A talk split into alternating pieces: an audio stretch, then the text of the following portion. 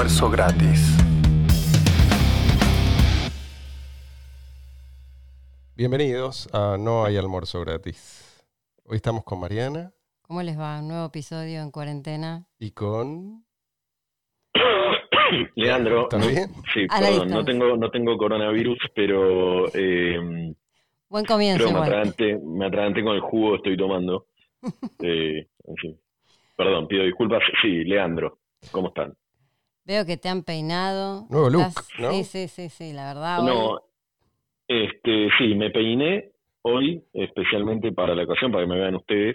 Muy bien. Eh, espero que en algún momento este programa se haga, eh, se, pueda, se pueda ver en vivo, así y la gente puede disfrutar también Sí, de, sí, sí, eso va a llegar. Hay que mostrar, las medias, las medias Silvana, por supuesto. Sí, sí. eh, voy a la decir quién me viste gargantilla todo. que te pusiste de diamante.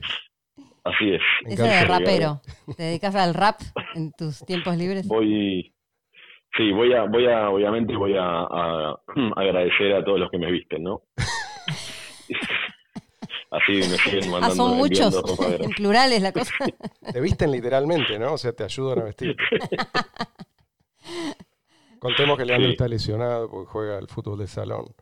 Y Ahora juega en el salón, en el salón comedor.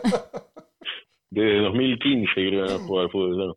Bueno, y nada, quiero mandar un saludo a Diego, eh, Sí, queremos mandar saludos, Diego. para, para no olvidarnos y, y bueno, eh, que después se ofenda, que está atravesando este confinamiento y bueno, esperemos que, que la esté que la esté pasando bien a pesar de todo. cada uno con sus desafíos. Yo creo que se va a unir pronto, pero no quiero adelantarme.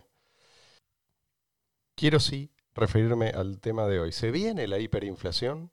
Uh, La respuesta corta a la pregunta del episodio de hoy es depende. En algunos lugares la hiperinflación es inevitable y en un plazo relativamente breve. En otros lugares podemos llegar a ver inflación, pero quizás no tan alta ni tan pronto. Pero, ¿por qué? ¿De qué depende? Bueno, de eso vamos a hablar primero. Y después vamos a ver qué conviene hacer al respecto. Pero realmente, ¿qué está en nuestras manos hacer? Todo lo demás vamos a, vamos a mencionarlo y vamos a estudiarlo un poco para entender el fenómeno. Pero no vamos a detenernos en qué deberían hacer los gobiernos o los políticos. Eso no está en nuestras manos. Y sería una pérdida de tiempo. No lo podemos cambiar. Pero hay cosas que sí podemos hacer. Leandro, a diferencia Sí. de vos, Que tenés que producir algo para ganar dinero. No moda. Los gobiernos pueden crear dinero de la nada. Esta es la gran diferencia. Los gobiernos no producen nada. Lo que le dan a uno siempre se lo quitan a otro. No tienen dinero, en rigor. No tienen dinero ahorrado con el que van a cumplir todas esas promesas que nos hacen. Todo lo contrario. Los gobiernos tienden a endeudarse cada vez más para obtener dinero que usan hoy a expensas del futuro. Es eso mismo que en cualquier persona sería considerado el colmo de la irresponsabilidad, como digamos vender la casa y con ese dinero tomarse unas vacaciones de lujo. Eso para los gobiernos es la norma. Y no solo para los peores gobiernos, para todos. Pero recordemos que los gobiernos, y los que están mejor conectados al gobierno, son los primeros en recibir ese dinero recién creado o recién tomado prestado. Con lo cual pueden gastarlo antes de que pierda su poder adquisitivo. Cuando te llega a vos, Leandro, el dinero ya vale menos, te cuento. Pero ese es solo uno de los efectos de este fraude. La cosa es mucho peor. Lo que hace el gobierno no es que vende la casa para tomarse unas vacaciones de lujo, para seguir con esta analogía. En realidad lo que hace es endeudarse en tu nombre. Es como que alguien venda tu casa para él tomarse unas vacaciones de lujo. ¿Se entiende la diferencia? sí, sí. Sos vos el que crea valor, que luego es robado mediante impuestos, ¿sí? esto incluye el impuesto inflacionario, para distribuir entre los amigos del gobierno de turno y pagar la deuda que tomaron en tu nombre. Mientras puedan pagarla, obviamente. La deuda que tomaron en tu nombre y en nombre de tus hijos, tus nietos, etcétera, ¿sí? toman deuda para gastarse todo lo que puedan en el presente con el fin de comprar votos y así conservar o ampliar su poder. Así funciona el sistema. Pero veamos exactamente cómo lo hacen. Acompáñenme, echemos un vistazo al problema económico de fondo, ¿sí? que en esta oportunidad es un problema global, ¿sí? aunque ya vamos a ver por qué los efectos no van a desplegarse en todas partes de la misma manera exactamente, ni con la misma intensidad, ni en el mismo momento. En una economía saludable, la disponibilidad del crédito depende del nivel de ahorro. Cuanto más ahorra la gente dentro del sistema, más dinero hay depositado y más barato es prestar para los depositarios de esos ahorros, en este caso los bancos. En otras palabras, más baja es la tasa de interés. Y esto sin necesidad de que nadie intervenga para promover artificialmente los préstamos. Esto se da. Pero el nuestro no es un sistema económico saludable, precisamente. Tenemos un margen residual en el que el mercado aún puede funcionar. Pero las instituciones monetarias y financieras fundamentales, que son, por así decir, la sangre y el sistema circulatorio de la economía, son básicamente socialistas. Estamos sometidos en, estos aspectos a un modelo que no dista mucho del soviético. Esto es planificación central de la economía dirigida desde una entidad estatal o paraestatal. Es un modelo que tiene efectos sumamente distorsivos para toda la economía. Y que, modelo fracasado aparte. Y va a terminar, cuidado, igual que el modelo soviético.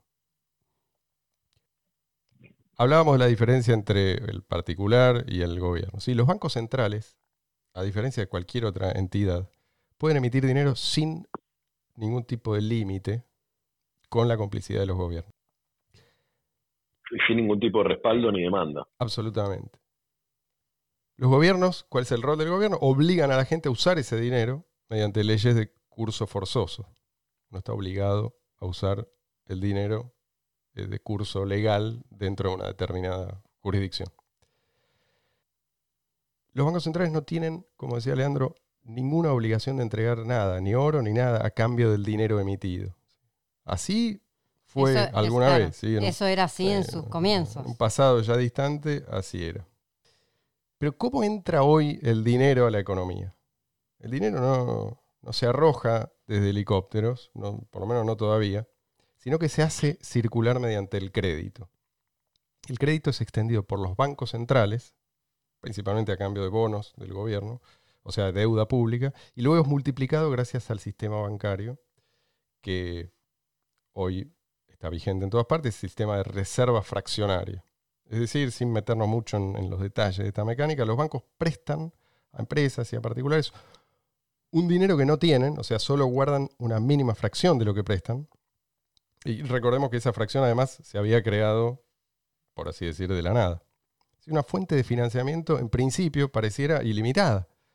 Porque encima los bancos son, o sea, supuestamente la banca es privada, ¿no? Los bancos son instituciones supuestamente privadas, pero en realidad están tan regulados y tan sometidos al sistema económico estatal que eh, al fin y al cabo terminan siendo un, organismo más del Estado. Absolutamente, en este momento lo son.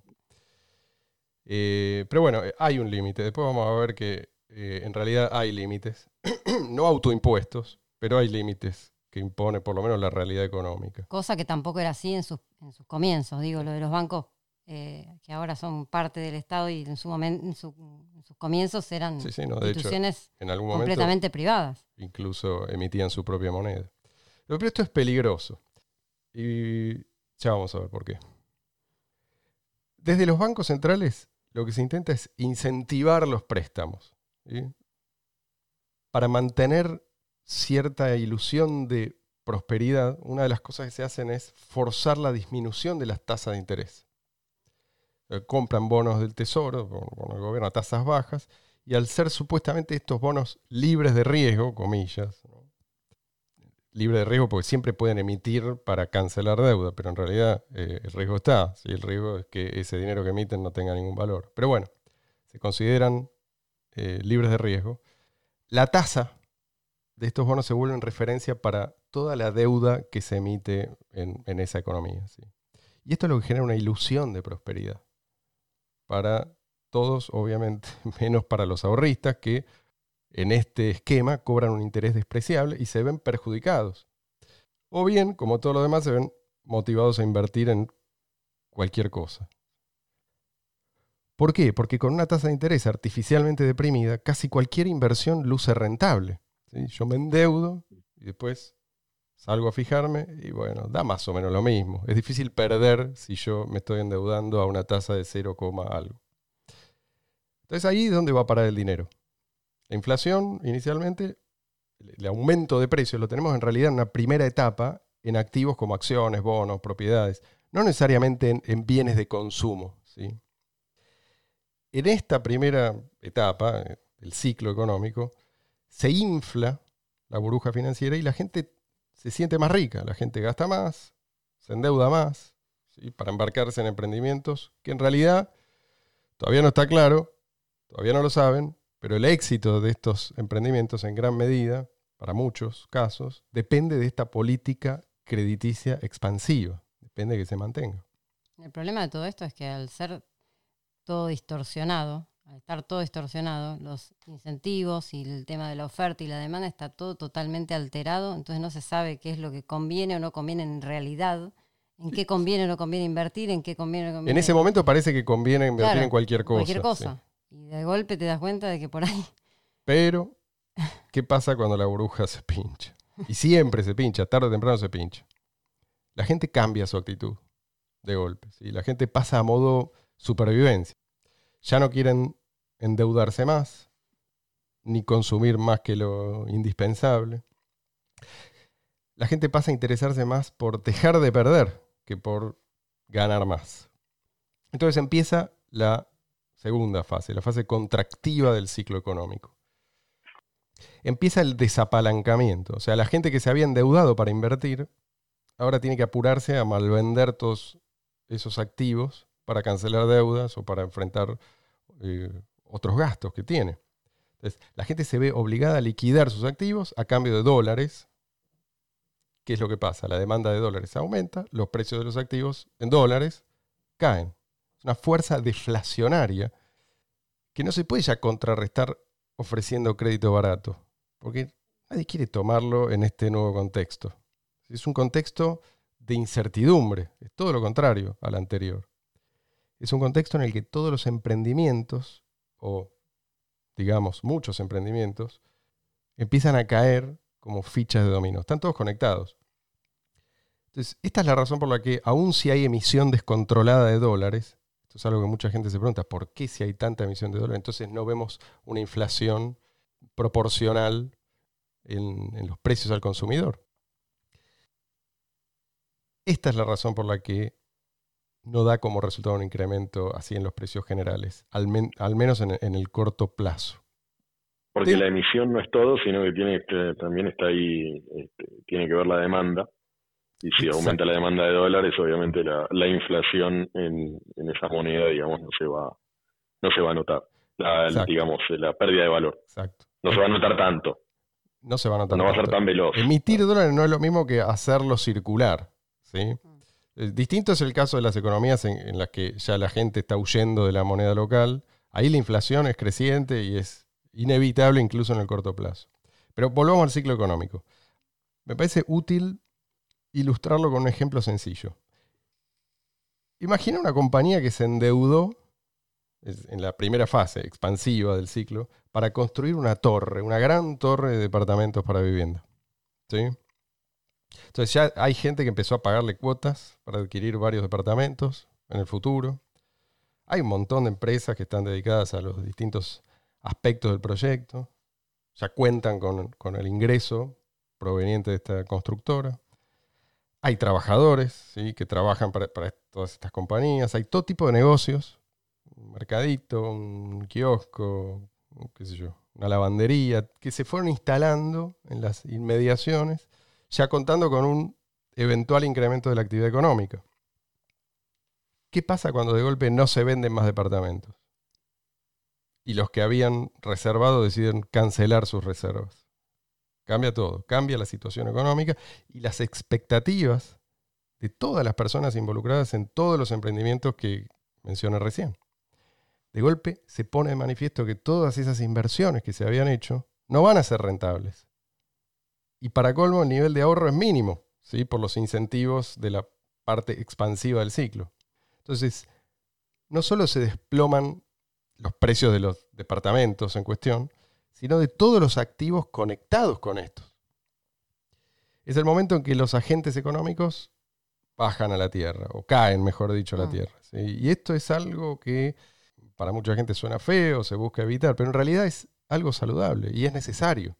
Es la solución al problema de la intervención estatal en el mercado de la deuda. Es precisamente la manera en que el mercado reasigna los recursos para ponerlos allí donde más se, están necesitando. Pero los gobiernos tienen una visión cortoplacista. Nosotros sabemos que dejar actuar al mercado es la solución y probablemente muchos de ellos lo sepan también. Pero implica un costo político que en general los gobiernos no están dispuestos a pagar. Por eso tratan de inflar nuevamente la burbuja crediticia. Y así es como prolongan la crisis económica. Claro, acá en tu ejemplo sería que ellos mismos compren o recompren los departamentos o hacer eh, que todo ese proyecto funcione en forma ficticia, en una especie de escenografía, algo así, teatro.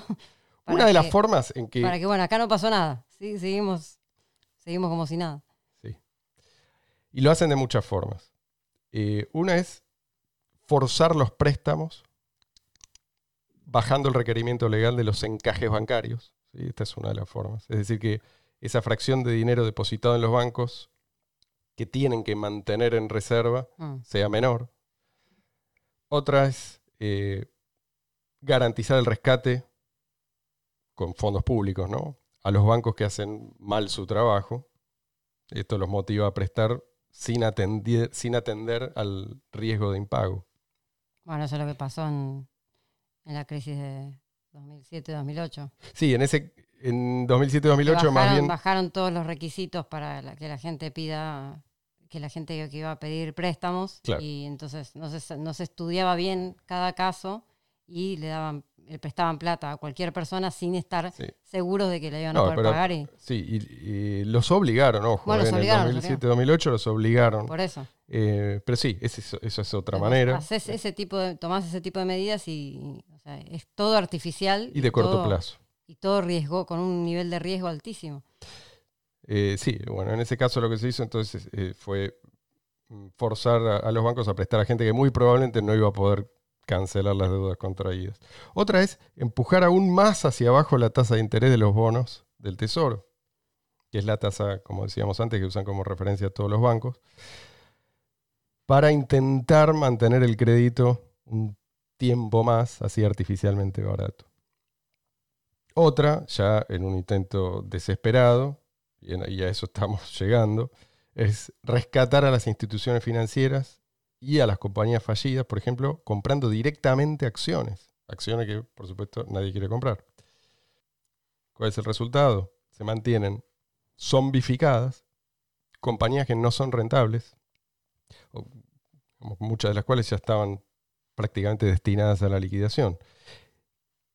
¿Y qué es lo que pasa? Estas compañías terminan absorbiendo el capital que podrían haber aprovechado otras, mm. ¿sí? las que sí aportan valor a la economía. Y la economía, recordémoslo, somos todos, no es una entidad separada de todos nosotros. Otra cosa que pasa con eso es que muchas veces no es que la compañía no es rentable en sí, sino que los que las están manejando en ese momento son los que están haciendo mal las cosas, están haciendo mal las inversiones. Entonces, en vez de, de rescatar, si vos, en vez de rescatarlas, las dejás que entren en quiebra, por ahí caen los que están manejando mal la empresa y la empresa si es, si es realmente una empresa que, produce algo o que brinda un servicio que es eh, algo que, tiene demanda, la empresa después va a seguir funcionando con otra, con otra administración, con otra administración que sea buena. Pero el problema es que si vos rescatas a los que están, a la empresa que está mal manejada, premias a los peores. Premias a los que se comportan mal y a los que hacen mal las cosas. Entonces es un círculo vicioso interminable. Bueno, y por último, ya en una fase terminal, lo que puede proponerse es directamente eh, que el dinero recién emitido vaya al bolsillo o a la cuenta bancaria de, los consumidores. Pero, ¿cuál es el límite? Hablábamos de límites. Esto, todo lo, esto lo pueden hacer, lo han hecho y lo seguirán haciendo. En el caso de un gobierno al que nadie le quiere prestar, ¿sí? en el que nadie ya confía, la demanda de su moneda tiende a caer. cuando la cantidad de unidades monetarias crece así descontroladamente para cubrir un déficit que siempre está creciendo. Entonces, mientras no haya reformas profundas, creíbles, el gobierno va a ser percibido como insolvente y el resultado va a ser la depreciación del dinero y en consecuencia un aumento generalizado de los precios. En el caso de un país más serio, digamos, la gente está dispuesta a ahorrar en la moneda que emite y además ya hay mucha deuda que fue tomada en esa moneda, con lo cual hay una demanda de esa moneda para servir a la deuda. Así que el proceso es más lento, pero a la larga el resultado final es el mismo. ¿Sí? Mariana, ¿me decís que hay un llamado? Hay un llamado. ¿Querés atender? Y bueno, vamos a, vamos a atenderlo porque eh, parece que es de... Me dijo que es urgente. De, las altas esferas del poder. Me dijo que es urgente, yo lo voy a atender. Hola. Hola, hola, ¿me escuchan? Hola. Sí. ¿Quién habla? Sí, ¿cómo les va? Yo soy Alberto Bernardes, soy secretario de lucha contra el coronavirus y otros virus del Ministerio de Desarrollo de la Nación. Y quería, perdón, quería interrumpir un poco la conversación para, para que sea más exacto lo, lo que están hablando, porque me parece que ustedes están no están tomando como tienen que tomar lo que nosotros decimos, nuestras políticas. Así que necesito aclarar las cosas para que los oyentes puedan saber qué es lo que estamos haciendo nosotros realmente. Usted es un representante del gobierno, entonces. Qué bueno que llama, porque eh, justamente nosotros nos estábamos preguntando qué es concretamente lo que está haciendo el gobierno para enfrentar este desafío del coronavirus. Si nos, si nos quiere... Sí, sí por supuesto, para que aprendan. Nosotros estamos cuidando la vida de la gente, cuidando la vida del pueblo que nos votó. Y para eso, si es necesario, muchos que no hablan de economía, todos estos economistas que solo se fijan en el dinero, les quiero comentar una cosa. Si es necesario salvar a un viejito de 95 años, 99 años, ponga la edad que usted quiera, y incluso que tenga coronavirus y le queden horas de vida, no importa, si es necesario matar de hambre a miles de personas para hacerlo, con seguridad que lo vamos a hacer, porque nosotros cuidamos la vida sobre todo de nuestro pueblo. Pero una preguntita, eh, ¿qué medidas concretamente están tomando ustedes? ¿Nos puede explicar más o menos? Por supuesto, nosotros, acá se terminaron los vivos. En la Argentina se acabó se acabó el momento de lo vivo, de lo miserables, como los que hay en este programa. Ah, no quiero dar nombres, no quiero dar nombres. Pero nosotros vamos a controlar a lo vivo. Vamos a retrotraer los precios a octubre, tal vez el 22 de octubre de 1952. Basta, basta de vino, basta que suban los precios. ¿eso no va a generar desabastecimiento? Eso nos va a generar desabastecimiento y le, explico por qué. Porque nosotros tenemos un proyecto de ley, tenemos un proyecto de ley y lo vamos a aprobar. Quédese tranquilo que lo vamos a aprobar. Vamos a forzar el abastecimiento de la gente. Se acabaron, lo repito, se acabaron los vivos y los miserables. Vamos a ir con la fuerza de seguridad y lo vamos a forzar a hacer lo que sea necesario, a ofrecer los bienes y servicios que sean necesarios. Pero el abastecimiento de todo van a forzar, por ejemplo, eh, no sé, un servicio, la industria del entretenimiento, un músico que ya está retirado, que no quiere tocar más la guitarra, ¿ustedes lo van a obligar Buena pregunta. a hacer música y a tocar la guitarra? Nadie está por encima de la ley. Si lo consideramos, acá el, el entretenimiento es un servicio, cuando la gente está confinada, es un servicio fundamental y esencial para la gente. Y aquel músico, aquel músico yo, yo toco la guitarra, si ustedes, si ustedes lo saben. Aquel músico que se niegue a entretener a la gente, ya estamos hablando con el Ministerio de Entretenimiento, para también aprobar una ley que obligue a los músicos a tocar. Vamos a ir así con, la fuerza de seguridad a los músicos vivos. Ah. Vamos a ir con la fuerza de seguridad. Si es necesario, le vamos a aprobar una guitarra por parte del Estado y tienen que tocar para la gente, tienen que entretener a la gente, si es necesario vamos a ir y lo vamos a forzar. Ahora, esto, esto es lo que van a hacer, si lo van a hacer en todos los sectores, eh, los negocios van a, empezar a cerrar, nadie va a querer invertir. ¿Cómo ¿Tuvieron esto en consideración? A ver, acá está lleno de miserables. Nosotros, si es necesario, vamos también a forzar no solo el abastecimiento, sino que vamos a forzar la inversión. Vamos a forzar la inversión vamos a prohibir que cierren los negocios por ley. Claro. por ley, ya está el proyecto. Ya está el proyecto, vamos a prohibir que cierren los negocios, que despidan gente. Hay que aplanar el capitalismo para aplanar la curva de infectados, señor. Ah. con eso vamos a, vamos a cerrar. Me parece que quedó, quedó clarísimo. Eh, muchas gracias, Alverso, por comunicarse con nosotros. Miserables. bueno, a propósito entonces de esto. Bueno, somos todos miserables. Esa es la conclusión de este llamado. En el caso de un gobierno insolvente, más emisión agudiza instantáneamente la inflación. Nuevos impuestos es imposible cobrar. Si, la, producción está ahogada, la población que produce ya, ya no da más. ¿Qué más se puede hacer? Impuestos extraordinarios a los más ricos. qué, buena, qué buena idea. Esto es lo que se propone desde la izquierda como solución. Veamos. Pongamos el ejemplo de las propuestas más extremas que ya estamos escuchando acá tomar directamente la fortuna de los más ricos para repartirla de alguna manera para, digamos así, transferirla a tales o cuales sectores que el gobierno considera que merecen esos fondos. Expropiese. ¿Suena eso? ¿Puedo aportar un dato en este caso? dale, dale. Eh, es muy impresionante que dicen, los que tienen, no sé, 100 millones de dólares pueden aportar un 1%. A ver, muchachos, se están aportando el 60%. y no sirvió para nada. Un 1% más, ¿qué va a hacer? Nada, va a ser peor todavía. Nada, es simbólico. Lo importante es eh, que, esto caiga bien. Aparentemente en las encuestas mide bien, así que es lo que se dice. pero, pero hay gente que realmente lo, hay gente que, lo propone en serio, que considera que es lo que se dice y es lo que se cree. No solo acá, aparte. Pero bueno, el candidato demócrata de Estados Unidos, uno de los ex candidatos ahora, eh, Bernie Sanders, eh, o sea, basó su campaña en eso, de 1%, todo el tiempo queriendo que los billonarios... Pero veamos qué, pasaría, ¿no? Si, a ver, si para repartir el, dinero de los más ricos, primero vas a tener que liquidar sus inversiones. ¿Sí? Pongamos por caso Mercado Libre, empresa exitosa. Aparte de otra cosa, hasta dónde pones el límite de riqueza. O sea, cuál es la. ¿No? no eso, va a ser completamente arbitrario. Ah.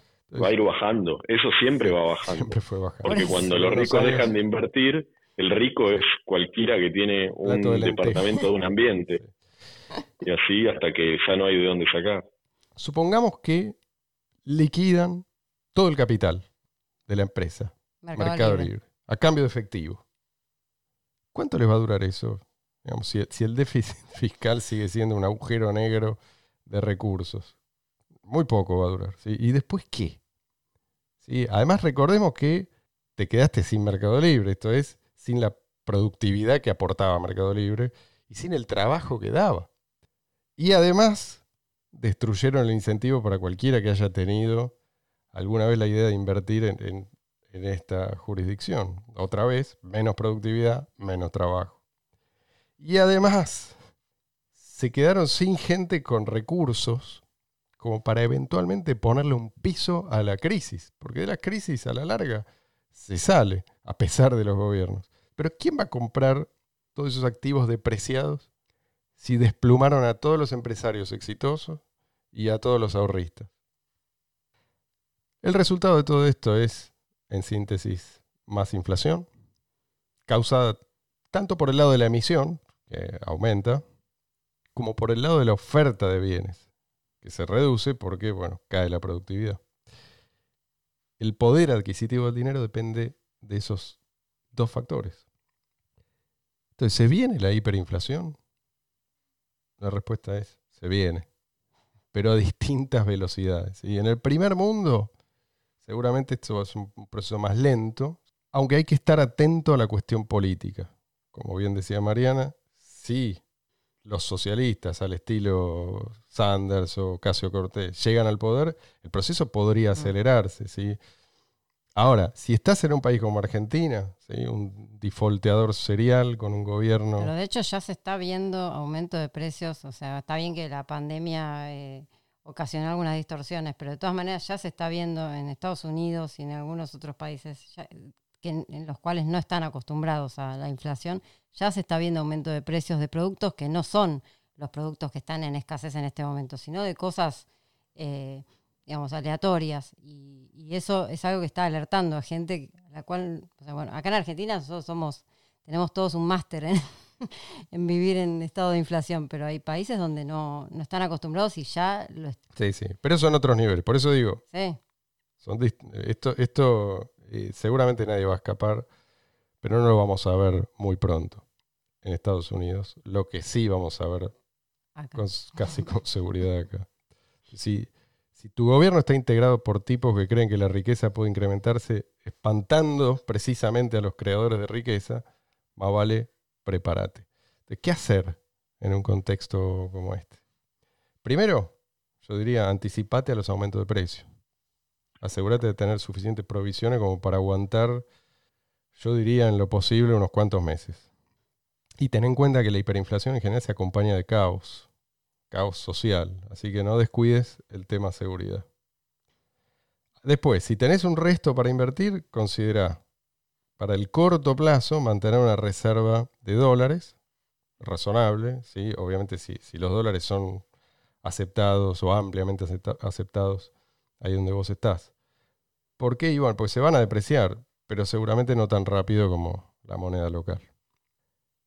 Ahora, si vos pensás que eventualmente los bancos centrales del primer mundo van a poder inflar de nuevo esta burbuja financiera usando todos esos trucos que mencionábamos. Podés apostar a, la bolsa, pero en mi opinión es jugar con fuego. Puede salir bien, puede salir muy mal. En cualquier caso, y esta es mi recomendación, los metales preciosos, por ser activos sin riesgo de contraparte, es decir, que no dependen de las promesas de nadie, de ningún gobierno ni ninguna empresa, eh, creo yo no pueden faltar en ningún portfolio, aunque sea un mínimo porcentaje, ¿sí? como un seguro. Y por supuesto, las criptomonedas. Cuidado, ya advertimos en otras oportunidades. Informarse bien. sí, hay que investigar bien este asunto. Hay que fijarse, por ejemplo, que la emisión no dependa de una entidad centralizada. Hay algunas monedas que se llaman criptomonedas, pero en realidad son emitidas por una suerte de banco central. Eh, sí, tal vez, tal vez te convenga pagar impuestos. Este, aunque, no sea, aunque no sea una, eh, digamos, gubernamental, acá digamos, el problema es el mismo. Tarde o temprano esto degenera. Entonces, que la emisión dependa de un protocolo descentralizado y que sea decreciente la emisión. Otra cosa a tener en cuenta, que dentro del sistema de incentivos, de esa cripto en cuestión, que sea que estés investigando, a nadie le sirva levantar ese límite a la emisión. Levantar quiere decir eliminar. Otra cosa, que la moneda sea útil y que sea funcional, además de escasa. ¿Sí? que no sea solo escasa, no es suficiente. Esto entre otras cosas. Y por favor, esto no quiero dejar de decirlo, no dejes tus monedas en un exchange o en un sitio de intercambio, en ninguna plataforma online. Si las monedas no están en un monedero que solo vos controlás, en rigor no pueden decirse que son tuyas. Y es más, yo te diría que en lo posible no compres en ningún sitio que te obligue a dejar tus datos personales. Hay un sitio que te permite operar con seudónimo eh, muy bueno, y esto lo digo sin nadie me paga para hacerlo, lo recomiendo porque es excelente. Se llama Local bitcoin.com Vamos a eh, poner el link en la descripción. Vamos a dejar el link, pero bueno, primero conviene aprender a usarlo en forma segura. Esto, esto lo aclaro. Bueno, gente, eso es todo por hoy. Quiero decir un consejo más, que ya lo dije la semana pasada, pero lo vuelvo a decir.